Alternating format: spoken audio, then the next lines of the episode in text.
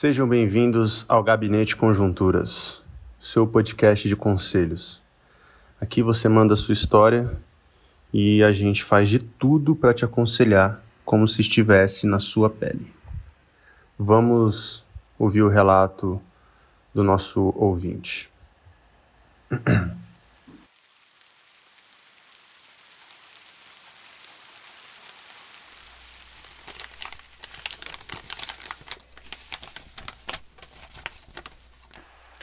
Será que devo insistir para construir amizades ou isso vem de forma natural? Me sinto sozinho. Acho que meu, meu ambiente não favorece. Sinto as pessoas indiferentes. Ninguém nunca me procurou para nada a não ser pedir favores. Minha mãe me disse que eu sempre fui assim enquanto tentava me consolar. Isso me despertou uma questão. Será que não sou eu o problema? Existe algum método que você considera eficaz para aliviar isso? Ou algum método eficaz para se aproximar das pessoas ao invés de repelir, estou começando a pensar que minha postura pode não estar ajudando. PS. O brabo dos podcasts tem nome. Obrigado pelo Conjunturas. Me sinto numa mesa de café trocando ideia contigo.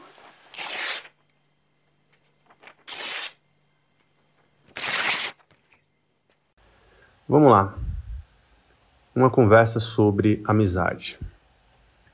Existem amizades que são naturais, que elas acontecem por conta de um, de um fator que, na verdade, parece ser determinante, mas eu vou explicar mais à frente por que eu considero que não.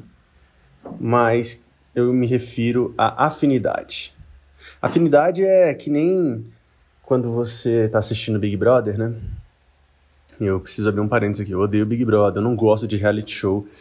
Parece agora, inclusive, os streams só estão investindo em reality show, né? Agora tem um chamado Ilhados com a Sogra. E a, o mesmo tanto que eu odeio reality show, a Renata, minha esposa, adora reality show. Então, porque eu vivo num relacionamento e não vivo sozinho, a gente tem que fazer esse esforço de, às vezes, assistir uma, um episódio do reality com ela. E eu não gosto de reality porque é uma coisa roteirizada que era para soar é, natural e espontâneo mas as coisas não funcionam assim. Pois bem, voltando, no Big Brother ou nesses, nesses realities, quando tem aqueles processos de votação para eliminação, qual é o argumento que geralmente eles usam? Ah, eu vou votar por, eu vou votar no fulano para eliminar o fulano. Não é por nada não, é só por uma questão de afinidade, sabe? Parece um negócio meio adolescente, mas os relacionamentos adultos, na maioria das vezes, também são levados a partir somente da afinidade, o que eu acho uma perda de tempo. Eu vou explicar. Não é que eu acredite que você pode se relacionar com as pessoas ou que você tenha se relacionar com as pessoas com quem você não tem afinidade. Não é isso. Mas eu estou dizendo que afinidade por si só, como único critério para relacionamentos, pode te limitar bastante as possibilidades, entende? Pois bem, a maioria dos relacionamentos de amizade, eles são por afinidade. Ah, ele gosta do que eu gosto, ele dá um match nas coisas que eu curto, ele escuta as mesmas músicas, ou então a gente gosta do mesmo tipo de conteúdo, ou temos o mesmo humor. Esse tipo de amizade ele é natural, ele vai acontecer, não precisa de muito esforço. Quando tem duas pessoas que entendem, por exemplo, a importância daquela amizade e ao mesmo tempo tem algum certo, de, algum certo nível de maturidade, essa amizade também é uma, uma amizade de fácil manutenção. Eu vi um vídeo desses esses dias, né, sobre isso. Seja uma pessoa ou seja um amigo de fácil manutenção. Aquele amigo que você não precisa é, ligar toda semana, não precisa é, perguntar se está bem. Ou seja, pessoas que você pode pular cerimônias. Eu, particularmente, não gosto muito de cerimônias. É, se eu pudesse, eu pulava o boa tarde, o bom dia, o como você tá, tudo bem, antes de você falar o que você realmente quer falar. Porque às vezes eu mando uma mensagem para saber como a pessoa tá, às vezes acontece mesmo. E aí, tô passando aqui para saber como você tá. Mas às vezes eu não quero saber como ela tá porque eu não vou ter tempo nem de elaborar sobre aquilo, sabe? Então eu só quero dar um recado, mas se eu não fizer as formalidades, tem gente que fica chateado. Tudo bem, beleza, isso é o mínimo, né? Educação? Ok, eu me adapto a essa questão social. Mas tem gente, tem amizades que você consegue ficar um bom tempo sem se falar, sem perguntar as formalidades e tudo mais. E quando você encontra ela, seis meses depois ou um ano depois que você nunca mais trocou ideia, ainda é bom do mesmo jeito. Ainda é gostoso, você ainda ri, você celebra, você se alegra com aquela presença. E tem gente do outro lado que são amizades de difícil manutenção que se você não tiver o tempo todo perguntando como ela tá, perguntando o que, que você pode fazer para servi-la, visitando ela periodicamente, mandando mensagens ou fazendo ligação, quando você encontrar ela algum período depois, em vez dela celebrar aquele momento junto com você, ela vai ficar reclamando por que, que você não fez. Olha, eu vou abrir meu coração e vou contar um pouquinho sobre a minha relação com meu pai. O meu pai, é lógico, é, não é uma relação de amizade por afinidade. Minha relação com ele é uma relação sanguínea, né, genética. Mas eu demorei a entender que meu pai era meu amigo. E de fato ele é meu amigo.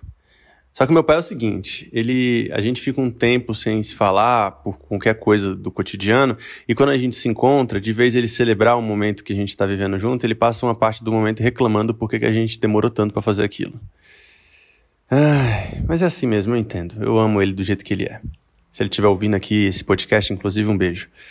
Mas existem essas amizades que são fáceis e por afinidade e que você não precisa fazer um grande esforço para mantê-las. E existem amizades que você às vezes faz um esforcinho maior para começá-las e que também ao mesmo tempo você precisa fazer um esforcinho maior para mantê-las.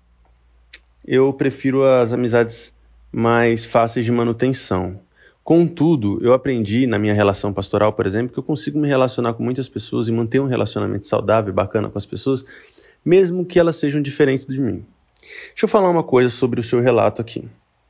Você começa fazendo uma pergunta: será que devo insistir para construir amizades ou isso vem de forma natural?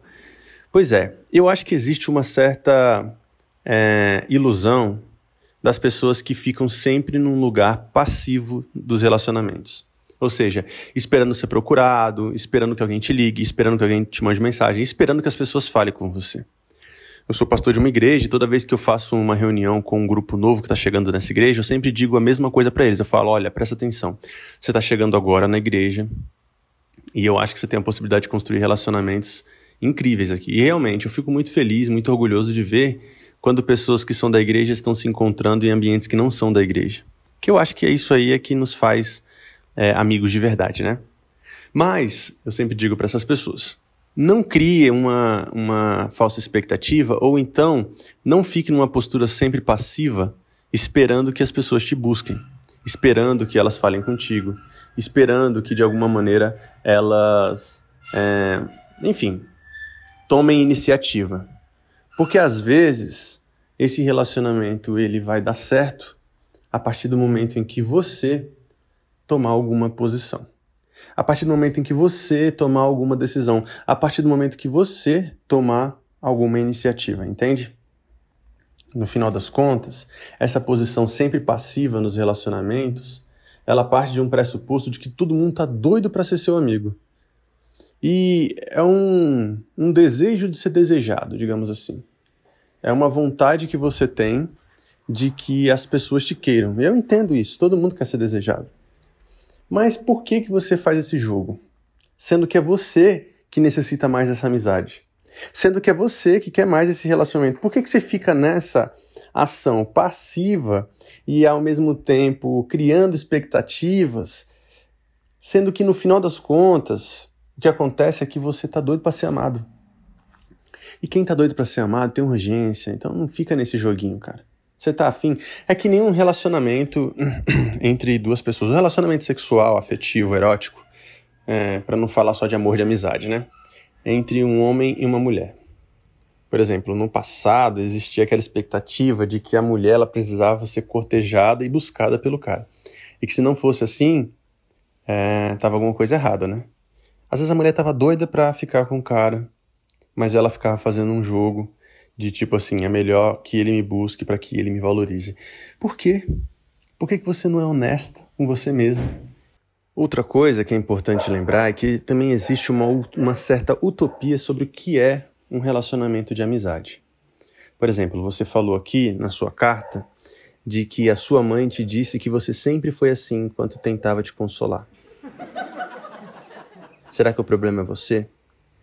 Será que você não está colocando expectativas equivocadas em um relacionamento? Eu tenho um, um amigo que sempre reclamava para mim de que ele nunca conseguia encontrar uma amizade verdadeira. Mas eu era amigo dele e eu acreditava que eu era uma amizade verdadeira. E ele ficava sempre numa expectativa de que, sei lá, ele queria encontrar um, um, uma amizade que de fato é, fosse real como os outros relacionamentos que ele vê. E toda vez que ele citava algum exemplo, ele citava um exemplo que eu sabia que era cheio de problemas. Porque relacionamentos são assim, sejam eles amorosos ou de amizade, eles não são tão completos como a gente imagina que sejam. Quando você olha de longe, alguns relacionamentos parecem ser sempre perfeitos, né? É, por exemplo, tem muita gente que olha para mim porque eu falo muito sobre casamento, relacionamento. Eu tô nessa posição de pastor, né? E pode ter uma falsa impressão de que eu vivo num relacionamento perfeito. E aí eu poderia surfar em cima disso, acreditando ou fazendo as pessoas acreditarem que eu de fato sou um homem que sabe muito bem manusear uma relação. Mas essa não é a verdade. E ao invés de eu estimular as pessoas, o que, que eu ia fazer é frustrar elas, porque elas iam criar uma expectativa de algo que não existe, baseado em uma mentira minha. Então, sempre que eu tenho oportunidade, lógico, sem expor a minha esposa, eu explico sobre as tensões que existem em todos os relacionamentos, inclusive no meu, do quanto eu preciso amadurecer, melhorar e crescer no nosso relacionamento, para que não exista essa expectativa irreal, essa utopia, essa ideia de que eu vou encontrar uma amizade que, nossa, um match perfeito. Ele vai escutar todas as músicas que eu escuto. Ele tem a mesma idade que eu. E aí também ele uh, tá vivendo um relacionamento parecido com o meu. Então a gente vai sair de casal. Porque ele é meu amigo e ele vai levar a namorada dele e eu vou levar meu namorado e a gente vai rir das mesmas coisas juntos, porque estamos vivendo um juntos. E quando eu passar por um problema, eu tenho um filho de seis meses e ele também tem um filho de seis meses. E aí ele vai me entender, ela vai me entender por quê? Porque vive da mesma maneira que eu. Isso não existe, cara. Na verdade, até existe, mas é tão poucas possibilidades disso acontecer que se você ficar esperando isso, pode ser que você passe a vida inteira sozinho, solitário e sem viver a experiência de um de uma amizade bacana. Olha, eu tenho vários amigos diferentes de mim, né? Vou citar um, um, um casal de amigos que são bem próximos há muitos anos e que escutam esse podcast aqui. Eles têm 10 anos a mais que eu. 10 anos a mais que eu. Eles passaram por coisas muito diferentes de mim. Viveram um relacionamento mais intenso, passaram por outras crises, tiveram um filho antes de eu ter filho.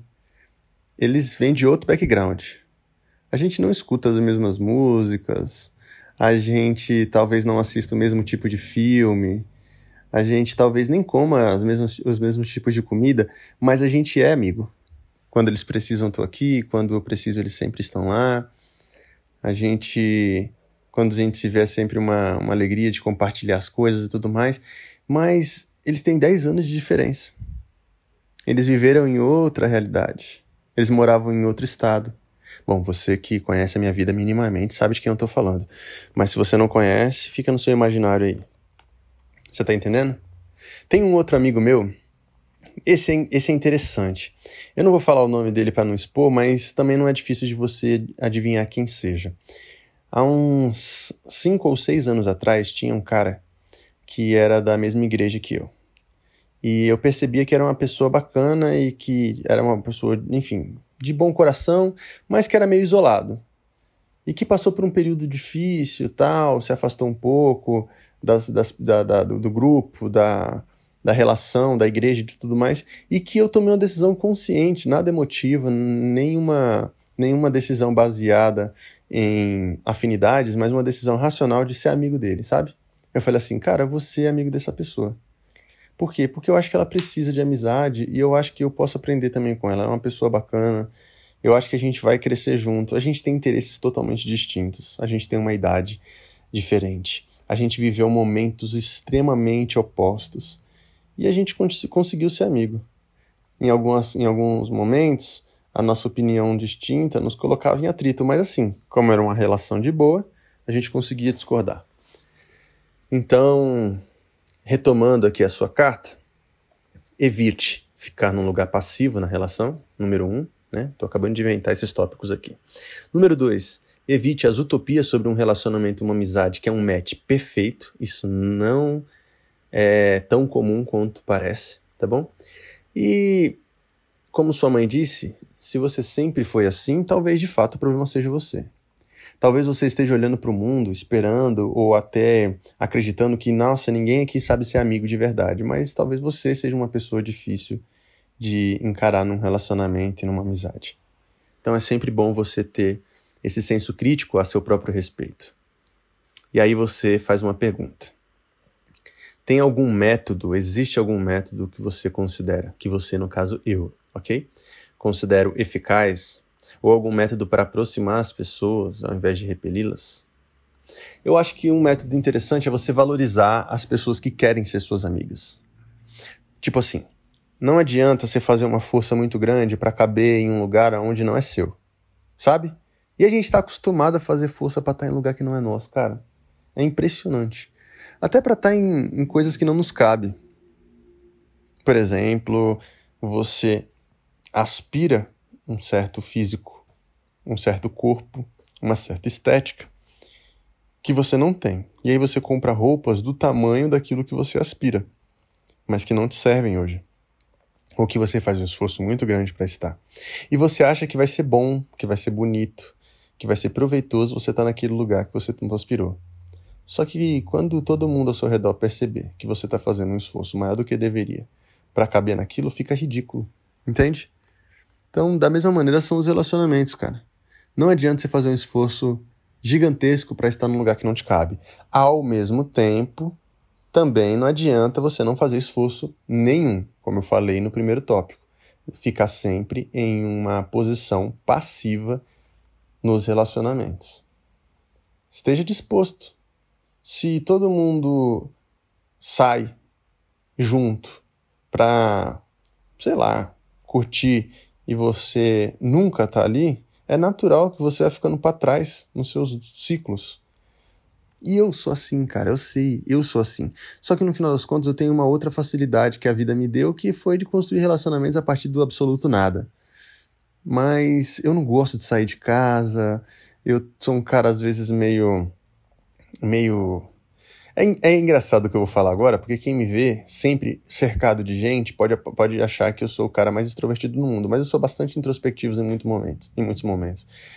Mas eu gosto muito de receber as pessoas na minha casa. Eu não gosto muito de sair, mas gosto muito de receber as pessoas na minha casa. Isso às vezes pega mal, porque tem gente que fica meio chateado. Fala, pô, cara, é... quando você chama eu sempre vou, mas você nunca, nem sempre você vem e tal. É um, uma parada que eu tô trabalhando em mim aí, tá bom, galera? Tenham paciência comigo. Mas o que eu quero dizer com isso é o seguinte: eu entendo você. Só que o bagulho é esse. O bonde está andando. Os grupos estão se formando. As pessoas estão se conhecendo. Estão aprofundando seus relacionamentos. E você que não faz esforço nenhum para estar tá nisso, vai ficar para trás de maneira bem natural. Então, assim, se coloque na brecha. Vaso. Vai pelo menos lá no rolê com as pessoas no aniversário daquele amigo que você fala, pô, mas eu não tenho tanta afinidade assim, naquela festinha social. Às vezes é massa, cara. Às vezes você pode se surpreender. Em vez de ficar aí rancoroso e ranzinho, sempre dizendo, ah, não vejo esse povo tem é século. Vai lá. Vai trocar essa ideia. Talvez também, no final das contas, meu querido, ou minha querida, não sei exatamente qual é o gênero que escreveu aqui. É, talvez no final das contas tenha um pouco de arrogância no seu pensamento, de acreditar que ninguém é bom o suficiente para você, entendeu? Eu já vi muita gente fazer isso, sabe? Olha para suas amizades do passado, cospe no prato que comeu e fica sempre naquela postura autodefensiva e ao mesmo tempo arrogante. Tipo assim, ah, cara, esse fulaninho é imaturo. Cicraninho é, não evoluiu. Beltrano é falso. Todo mundo tá errado, só você que é o, o certo. É impressionante, né? É impressionante como o mundo gira ao teu redor e você tá sempre certo em todas as conclusões, enquanto todo mundo ao seu redor está equivocado. Aí, de fato, além de ser você o problema, tem uma questão da sua personalidade que precisa ser tratada, que é essa sua arrogância de acreditar que ninguém está à sua altura, né? Você não é a Xuxa para dizer que não existe homem para você no Brasil. No final das contas, você me fez essa pergunta dizendo se existe algum método. Eu não sei se é, as coisas funcionam dessa maneira. Um método. Ó, oh, vai lá, mande uma mensagem por semana, faça uma ligação por mês, encontre uma vez a cada trimestre e vai dar certo essa amizade. Eu não sei se é assim. Eu não posso te dizer exatamente uma fórmula que vai funcionar com você. Mas uma forma que eu tenho feito, que deu, certo para mim, eu acabei de dizer que foi eu baixei minhas expectativas, rompi com a utopia, né? E acreditei que eu poderia, acreditei no improvável, em amizades improváveis. E valorizei pessoas que me amavam. Bom, se eu puder dar uma dica, eu vou te dar essa última dica. Valorize quem te quer, pô. Em vez de você ficar forçando para estar num lugar onde você talvez não seja bem-vindo, onde você não seja querido. Eu tinha um pouco disso, confesso. Às vezes eu queria a atenção dos meus ídolos, digamos assim. Quando eu falo de ídolo aqui, eu estou sendo bem abrangente, mas eu queria ser admirado por quem eu admiro, entendeu? Só que a lógica não é essa. A lógica é você se tornar fã dos seus fãs, como diria o bom malandro. E não de você ganhar a atenção de quem você admira. E eu percebi que nessa tentativa de alcançar a admiração de quem eu admirava, na verdade eu fui perdendo a possibilidade boa de retribuir quem gosta de mim, entendeu? Então valorize quem está ao seu redor aí. Trabalha com o que você tem, cara. Talvez você não tenha uma amizade que seja exatamente aquele match que você sonhou, mas trabalhe com o que você tem. Se você tiver afim, vai funcionar. Tem um nível de esforço que é ele é preciso acontecer, mas tome cuidado quando você se anula demais para estar numa amizade. Quando você tem que se modelar demais para estar numa amizade, essa amizade ela pode não ser saudável para você. Você não precisa disso. Com certeza tem alguém que gosta de você do jeito que você é. Mas também não fico trancado, porque os relacionamentos eles nos amadurecem, eles nos melhoram, entende? Então essa seria a minha dica. E para configurar isso aqui um gabinete pastoral real oficial, Vamos ler um texto bíblico. Quem tem muitos amigos pode chegar à ruína, mas existe amigo mais apegado que um irmão. Provérbios 18, 24. Você vê que a Bíblia mesmo se importa com muitos amigos, né? Estamos chegando ao fim de mais um episódio do Gabinete Conjunturas, o seu podcast de conselhos. Se você quiser participar desse podcast aqui, é muito simples. Você pode escrever para a gente uma carta anônima. O link está na, nas redes sociais, em todas as minhas redes sociais, no Instagram, no YouTube, no Twitter, no X, né? Manda um X para mim. O Elon Musk é um cara estranho, né? Manda um X para mim. Fica parecendo que a gente tá pedindo um sanduíche de gaúcho, né? Mas eu estou falando do X, o antigo Twitter. Enfim, em todos os links das bios das minhas redes sociais, você encontra lá um, um, clicável escrito assim, mensagem anônima ou gabinete conjunturas.